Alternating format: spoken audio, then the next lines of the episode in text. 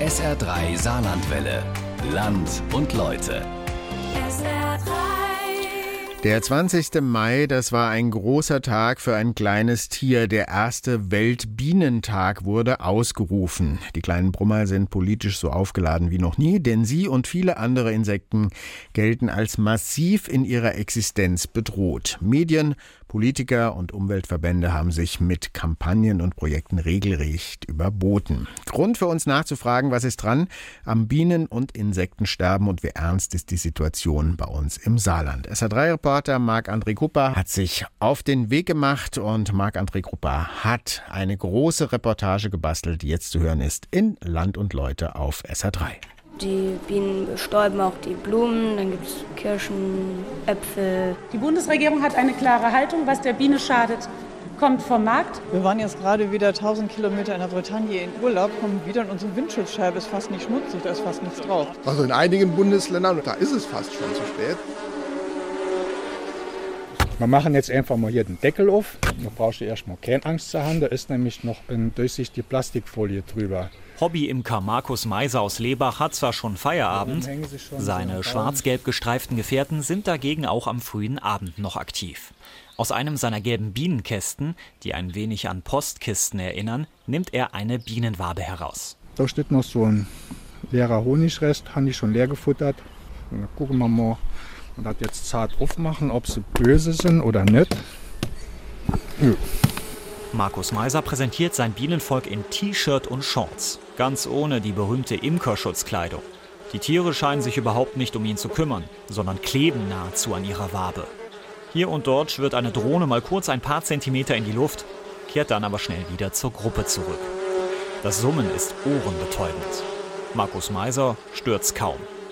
Seit sieben Jahren beschäftigt er sich in seinem Garten mit Bienen, der Gewinnung von Honig und all dem, was die nützlichen Brummer sonst noch so produzieren. Dann produzieren die Bienen Wachs, dann produzieren die Bienen Propolis, das ist der Klebstoff, mit dem die Bienen verschiedene undichte Stellen im Bienenvolk abdichten. Es gibt dann noch Imker, die stellen sich so einen Deckel mit einem Loch auf die Bienen atmen die Bienenluft ein, soll eine gewisse antiseptische, antibakterielle Wirkung haben und positive Auswirkungen auf Atemwege. Die viereckigen gelben Kästen, die auch Bienenbeute genannt werden, dienen als Behausung für mehrere Zehntausend Bienen. Sie sind fester Bestandteil des Gartens von Markus Meiser. Mit dabei ist heute auch sein Kumpel und Experte für Bienengesundheit im Kreis Saarlouis, Volker Löw. Volker, was haben wir hier für eine also Biene? Das ist eine Karnika-Biene hier, eine Karnika, die sogenannte dunkle Biene. Die sieht sehr gut aus, einen sehr guten schwarzen Mantel um sich rum und ist sanftmütig. Sie ist halt eben die Biene, wo wir hier auch brauchen in der Region. Sie ist diejenige, wenn sie jetzt kein Trachtmaterial mehr hat, also nichts mehr draußen findet, geht sie in eine Eiablage zurück und das Bienenvolk wird dann von selbst kleiner. Im Saarland gibt es fast 2000 Bienenzüchter, die sich in fünf Kreisverbänden organisieren. Die Imker sehen ihr Handwerk neben der Gewinnung von Bienenprodukten auch als Artenschutz und Pflege einer uralten Kulturtradition.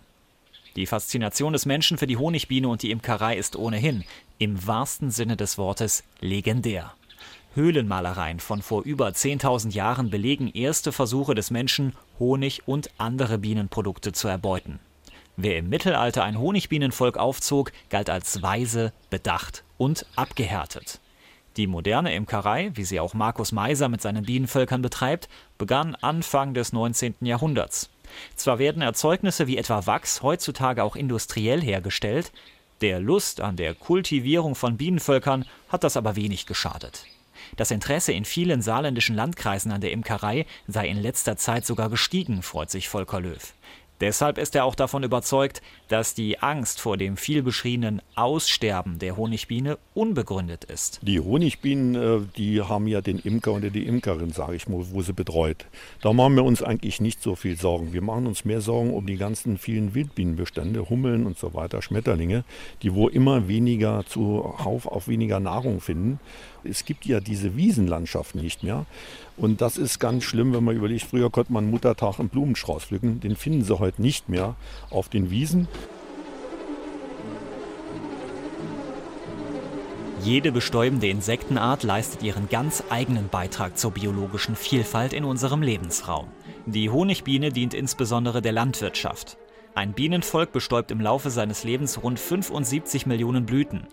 Die volkswirtschaftlichen Erträge der Obst- und Gemüsesorten, die dadurch entstehen, werden auf 2 Milliarden Euro jährlich geschätzt. Hummeln, Sandbienen oder Mauerbienen hingegen sind auf wenige Blütenarten spezialisiert. Dafür sind sie nicht so anfällig für Krankheiten oder Parasiten und sie bestäuben auch in kalten Schlechtwetterperioden.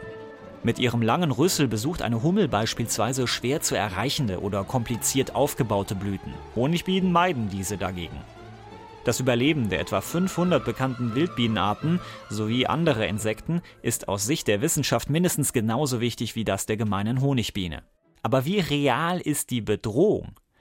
Eine Studie im Wissenschaftsjournal PLOS ONE, die 2017 erschien, zeigte erschreckende Szenarien auf. Darin ist die Rede von einem Rückgang der Bestände von über 70 Prozent. Das Aussterben der Insekten gilt mit dieser Studie erstmals als erwiesen. Auch Ulrich Heinz, Biogeologe beim Naturschutzbund Saarland, hat sich mit diesen Ergebnissen beschäftigt. Was die oft zitierten wissenschaftlichen Untersuchungen, die ja jetzt knapp über 30 Jahre durchgeführt wurden, die haben zunächst nochmal den Befund erbracht, dass ein Rückgang der Insektenbiomasse und der Artenzahlen zu verzeichnen war.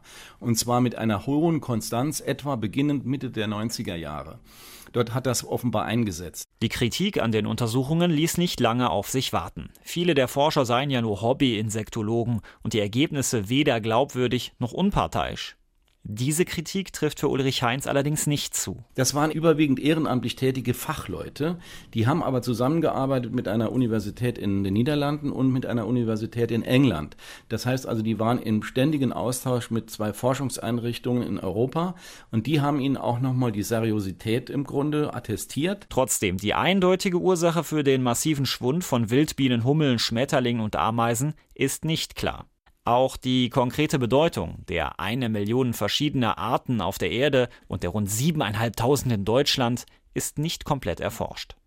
Für den NABU-Biologen Ulrich Heinz liegen dennoch einige Ursachen für den Rückgang der Insekten auf der Hand und die sind menschengemacht. Dazu gehört mit Sicherheit die Art und Weise, wie die Landwirtschaft betrieben wird. Sie macht immerhin fast 60 Prozent der Fläche der Bundesrepublik aus. Das heißt, ganz wichtiger Punkt, wie betreiben wir Landwirtschaft? Das zweite sind sicherlich Stoffe, die in die Umwelt ausgebracht werden, über deren Cocktail, sage ich mal, über deren Mischungsverhältnisse und Wirkung oft äh, gar nicht die letzte Sicherheit eigentlich besteht.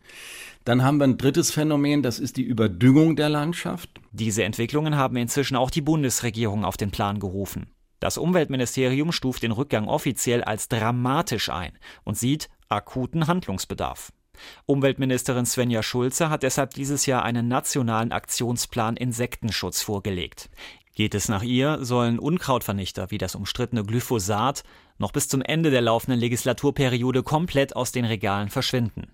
Agrarministerin Julia Klöckner will das Mittel jedoch nur für Privatleute wie zum Beispiel Kleingärtner verbieten und den Landwirten strengere Vorschriften machen.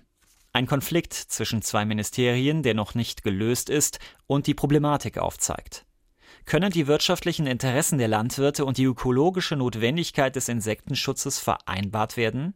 Im Saarland wird es zumindest versucht.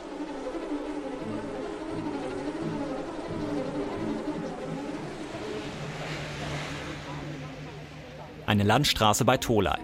Zwischen Rapsfeldern und Gewerbeflächen führt ein schmaler Schotterweg in ein Meer aus Sonnenblumen, Felderbsen, Lupinen und Gräsern. Hier und dort rauscht ein weißer Schmetterling oder eine pelzige Hummel vorbei. Eine kleine Gruppe Menschen hat sich den Weg durchs Gestrüpp zu einer Art Lichtung gebahnt. Die meisten von ihnen sind Landwirte oder Imker. Die Landwirtschaftskammer des Saarlandes hat sie zu einer Infoveranstaltung eingeladen. Gezeigt werden soll, wie ein Landwirt am Rande seines Anbaugebiets hier eine Blühfläche eingerichtet hat und was er dazu vorbereiten musste. Das sind etwa 1,3 Hektar. Und ja, was musste er vor der Aussaat machen? Ähm, er musste es mal pflügen und Unkräuter entfernen. In der Mitte der Gruppe Anastasia Feld, eine junge Frau mit Strohhut und Sonnenbrille. Das Umweltministerium hat für sie eine eigene Stelle als Umweltberaterin für die Landwirte geschaffen. Aktuell soll sie sich speziell um das Thema Bienen und andere Insekten kümmern. Die Imker sind auch auf uns zugekommen, haben gesagt, ob man da nicht vielleicht auch sowas machen könnte. Die Imker und die Landwirtschaft zusammen, dass dann eine Kooperation verstärkt wird, weil das geht ja Hand in Hand eigentlich. Die einen sind abhängig von den anderen, mehr oder weniger. Der Andrang ist noch nicht besonders groß. Zwei Imker stehen ein wenig verloren am Feldrand neben einer zum Infostand umfunktionierten Bierbank. Sie haben Flyer, Prospekte und einen Bienenkasten mitgebracht. Noch sind die Besucher vorsichtig. Sie folgen erstmal dem kleinen Trampelpfad zur Lichtung auf der Blühwiese und hören sich an, was Anastasia Feld zu sagen hat. Künftig soll es mehr Infoveranstaltungen und persönliche Beratungsgespräche geben. Die Landwirte stellen viele Fragen, auch kritische. Denn 600 Euro Fördermittel pro Hektar Blühfläche, die von EU, Bund und Land gezahlt werden, finden die meisten in der Runde eher dünn. Ich denke mir und wünsche mir, dass die Förderung hier in die Richtung ein bisschen, ich sag mal, eine Schippe draufgelegt wird. In Rheinland-Pfalz ist die Förderung wesentlich größer. Ich unterhalte mich auch mit vielen anderen Landwirten, als er damals rauskam, diese 600 Euro, war von vielen zu hören, da ist ja nichts verdient. So, der Bauer, der ist Landwirt, der muss so denken, wenn man in das Wort hineinhört, Landwirt. Über eins sind sich die Imker und Landwirte bei der kleinen Runde allerdings einig. Wir brauchen die Bienen. Denn Felder, die keine Erträge bringen, das will schließlich niemand. Und deshalb auch keine chinesischen Verhältnisse.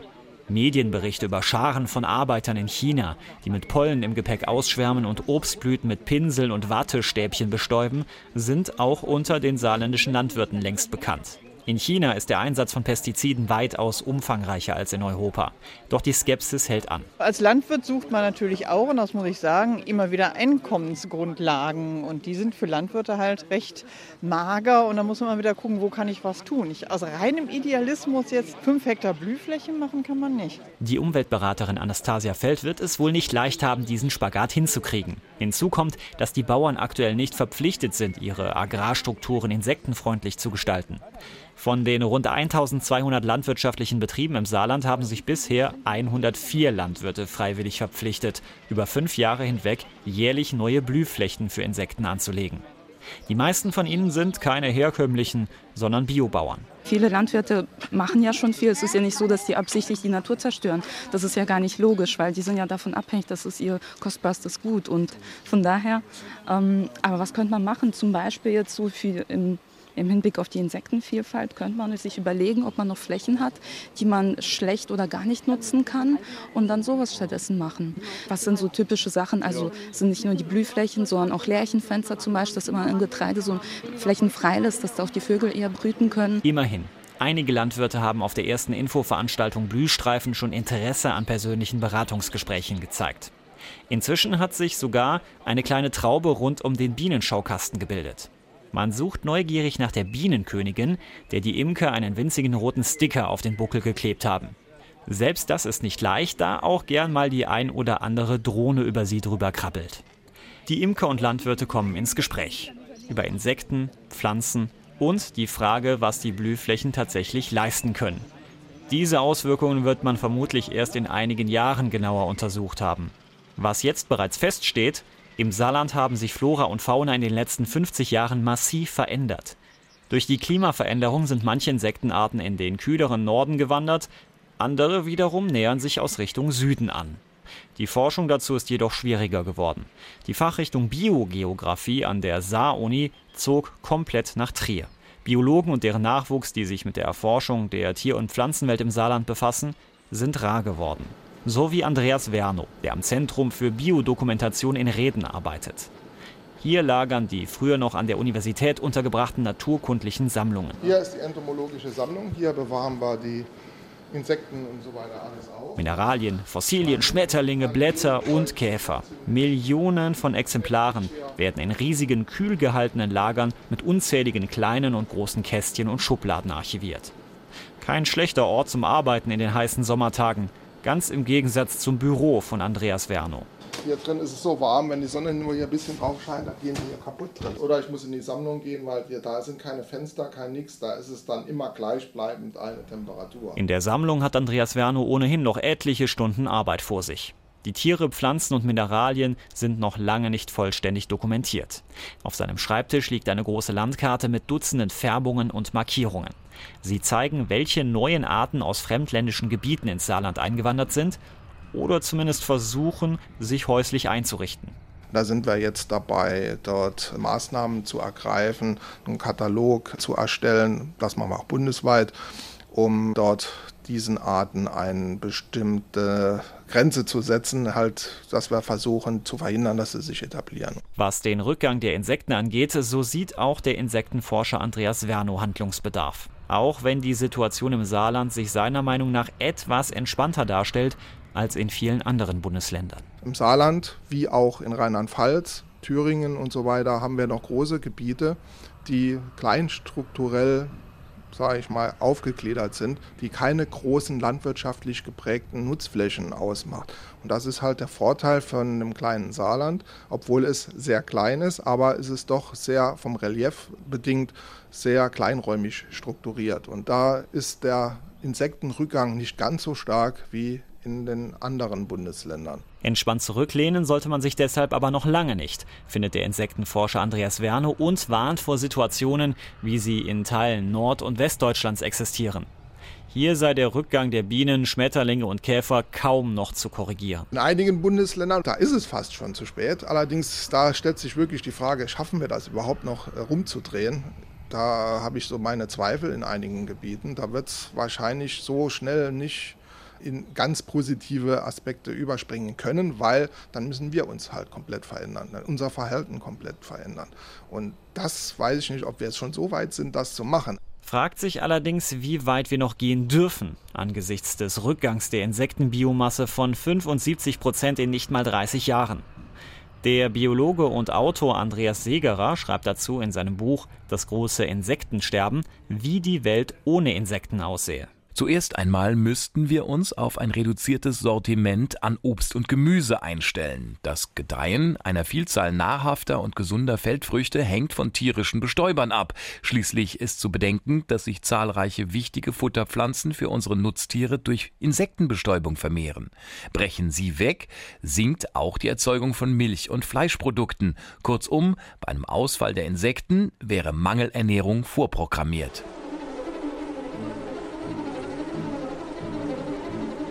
Den Zusammenhang zwischen Nahrung als menschliche Lebensgrundlage und den Insekten haben inzwischen aber auch Landwirte verstanden. So wie Johannes Latz, der den Betrieb von Insektenhotels professionalisiert hat. Mit seinem Bruder betreibt er eine Obstplantage in Saarwellingen und führt nebenbei noch ein paar Wildbienenhotels. Die sind übrigens weniger anspruchsvoll als Menschen. Da reicht auch eine einfache zweieinhalb Sterne Einrichtung. Also dicke Bretter übereinander gelegt mit bienengroßen Löchern. Die Wildbiene an sich ist jetzt schon gestorben sozusagen, hat sich schon verabschiedet für dieses Jahr. Und die Eier liegen in diesen Brutgängen drin. Die, haben, sind sich jetzt am entwickeln, die haben so einen Pollenvorrat, den die jetzt fressen. Dann entwickeln die sich zu einer fertigen Biene in einem Kokon. Und dann schlüpfen diese Bienen aus diesem Kokon und kommen im Frühjahr raus, also nach dem Winter. Johannes Latz hat sogar Fotos mitgebracht, auf denen man sieht, was im Winter mit den Wildbienenhotels passiert. In dieser Jahreszeit öffnet er die Nester, wäscht die Kokons und beseitigt mögliche Parasiten. Dann werden die Kokons in eine sogenannte Schlupfkiste gelegt. Wenn es dann im Frühjahr so langsam warm wird, sind die Wildbienen startklar und schnellen wie aus einer Boxengasse in Richtung Obstplantage. So sichert sich Latz die nachhaltige Bestäubung seiner Blüten. Eine Wildbiene hat auch die Bestäubungsseite, es verschiedene Rechnungen, da sagt man, die einen sagen äh, achtfach, die anderen sagen zehnfach von einer Honigbiene. Wenn eine Honigbiene natürlich nicht den ganzen Tag Pollen sammelt, die hat ja noch viele andere Arbeiten, muss ja einen Stock putzen und so weiter. Also von einem Honigbienenvolk, das 20.000 Bienen hat im Frühjahr, da sammeln ja vielleicht mal 10.000 Stück. Die Hälfte davon sammelt mal Pollen und das auch nicht den ganzen Tag. Wohingegen seine Wildbienen fast schon fließbandmäßig von einer Blüte zur nächsten springen. Johannes Latz besteht aber darauf, dass er kein Wildbienenzüchter ist. Vielmehr sieht er sich als Pfleger und Vermieter von Wohnraum für die Brummer, die das dann wiederum mit der Bestäubung seiner Blüten honorieren. Die Leute denken ja immer, die Bienen würden ja dann von irgendwelchen Pestiziden eingehen. Das passiert natürlich auch. Aber hauptsächlich gehen sie natürlich dadurch an, dass sie keinen Lebensraum mehr haben. Die beiden Sorten, die wir da jetzt haben, die beiden Arten, rote und gehörte Mauerbiene, sind natürlich Spezialisten für Obstblüte, wollen aber natürlich nach, nach der Obstblüte auch noch andere Pollen sammeln. Und wenn das nicht gibt, wenn es dann keinen Löwenzahn gibt oder keine Brombeeren und was es überall wild noch so gibt in den Wiesen, haben die natürlich ein Problem. Das wäre jetzt das nächste Thema, Blühstreifen anzulegen, damit die Bienen auch nach der Obstblüte auch noch Futter haben. Johannes Latz experimentiert mit Blühflächen an den Umzäunungen zwischen seinen Obstplantagen und überall dort, wo der ein oder andere Quadratmeter Platz ist. Geht es nach ihm, soll das als Vorbild für andere Landwirte, aber auch für Privatleute mit kleineren oder größeren Gärten dienen. Dass ein Insekt mehr als nur Ungeziefer ist, scheint innerhalb des letzten Jahres stärker in das Bewusstsein der Wirtschaft, Politik und Medien gerückt zu sein. Zumindest scheinen viele Akteure gemerkt zu haben, dass so eine kleine, verletzliche Honigbiene große Symbolwirkung haben kann. Der 20. Mai 2018, der Geburtstag des slowenischen Imkerpioniers Anton Janša, wurde zum ersten offiziellen Weltbienentag erklärt. Zeitungen, Radiostationen und Fernsehsender stürzten sich in der Folge geradezu auf das Thema Bienensterben. Seitens der Politik wurde ein nationaler Aktionsplan Insektenschutz ausgerufen. Die Heinz-Sielmann Naturschutzstiftung machte die dunkle Erdhummel in diesem Jahr zum Gartentier des Jahres. Auch auf regionaler Ebene kam Bewegung in die Sache. Die CDU im Saarland warb mit einer eigenen Kampagne Bienenparadies Saarland für mehr Engagement in der Bevölkerung, Bienen und andere Insekten zu schützen. Und auch die Landwirtschaftskammer des Saarlandes scheint mit der Umweltberaterinitiative das Image des naturfeindlichen, profitorientierten Landwirts loswerden zu wollen. Ulrich Heinz vom NABU Saarland ist über diese Entwicklungen zunächst einmal froh. Definitiv, weil zum ersten Mal wirklich bis hoch äh, in die höchsten Etagen der Politik, bis in Tagesthemen plötzlich, da hätte man vor fünf Jahren äh, noch nicht im entferntesten geglaubt, dass das mal abends um 22.30 Uhr äh, noch nicht mal als letztes, sondern als vorletztes Thema plötzlich aufgerufen wird. Koalitionsvertrag kommt sowas hinein. Aber jetzt müssen wir darauf achten, dass es eben nicht nur bei den Worthülsen bleibt, sondern dass das natürlich nachher auch wieder unterlegt wird mit konkreten Maßnahmen, die sich auf der Fläche widerspiegeln müssen. Der Biologe Heinz glaubt allerdings, allerdings nicht, dass Bemühungen der regionalen oder bundesweiten Politik oder einzelner Maßnahmen zum Insektenschutz nachhaltig den massiven Rückgang wirksam bekämpfen können. Hier seien andere Akteure gefragt. Da hat eigentlich die Weichenstellung in der Hand die Politik in Brüssel, weil die entscheiden mit ihren Geldern, die sie ja von uns Steuerzahlern bekommen und dann verteilen, entscheiden darüber, welche Form der Landwirtschaft am Ende honoriert wird. Ist es die, die am meisten Ertrag auf der kleinsten Fläche erzielt oder ist es eine Landwirtschaft, die ganz nebenbei etwas für Artenvielfalt, für gesundes Grundwasser und für einen gesunden Boden macht? Alle sieben Jahre verhandelt die Europäische Union darüber, wie die fast 400 Milliarden Euro Subventionen an die Bauern verteilt werden sollen. Derzeit geht es um den Zeitraum 2020 bis 2027. Der Vorschlag für die neue Agrarreform Mehr Prämien für Umwelt und damit auch insektenfreundliche Landwirtschaft, statt einfach nur stumpf Geld pro Hektar angebaute Fläche zu verteilen. Umweltschützer fordern hier zusätzlich, einen Maximalbetrag festzulegen, damit riesige Massenbetriebe nicht übersubventioniert werden und sich noch stärker von kleineren und umweltfreundlicheren Betrieben absetzen. Die Signale aus Brüssel waren zwischenzeitlich mal so ein bisschen hoffnungsmachend, weil die zuständigen Kommissare hm, signalisiert haben, okay, da gibt es eine ganze Menge Menschen in unserer Gesellschaft, denen ist das ein wichtiges Gut, aber am Ende, leider Gottes, äh, sind dann oftmals andere Interessen, die den Erfolg äh, mit sich führen. Aber es, das Rennen ist noch nicht gelaufen. Wir alle, mündige Bürger, können auf unsere EU-Abgeordneten einwirken, können denen sagen, hast du die Finger dafür gehoben, dass für die und die Form der Landwirtschaft nachher äh, das Geld fließt. Deshalb fragen wir Jo Leinen, den Europaabgeordneten des Saarlandes von der SPD, ob er die Vorschläge für eine Agrarreform, wie sie derzeit auf dem Tisch liegen, so mittragen würde. Wir haben ganz klar Nachbesserungsbedarf. Das Parlament wird äh, sicherlich viele Änderungen vorschlagen. Und dann muss man sehen, was mit den 28 Mitgliedsländern als Kompromiss herauskommt. Die Richtung stimmt schon mal. Man hat erkannt, dass öffentliche Leistungen wie Naturhaushalt, wie Landschaftsschutz äh, so bedeutend sind, dass dafür auch mehr Einsatz notwendig ist. Aber es gibt noch Stellschrauben, wo man genau aufpassen muss, dass die ganze Sache nicht nach hinten losgeht. Wirklich festlegen will sich Leinen, der mit 70 im kommenden Jahr nochmal zur Europawahl antritt, aber noch nicht. Ebenso wenig findet er, dass die gesamte Verantwortung für eine nachhaltige Agrarpolitik auf Brüssel lasten muss. Denn sollte die EU den Mitgliedsländern mehr Spielraum bei den Geldern für die Landwirtschaft einräumen, könnte Deutschland bewusster selbst mehr für Insektenschutz tun. Fakt ist, in Brüssel werden schon bald entscheidende Weichen dafür gestellt, ob der massive Rückgang der Insekten verhindert oder im besten Falle sogar dafür gesorgt werden kann, dass die Bestände sich erholen.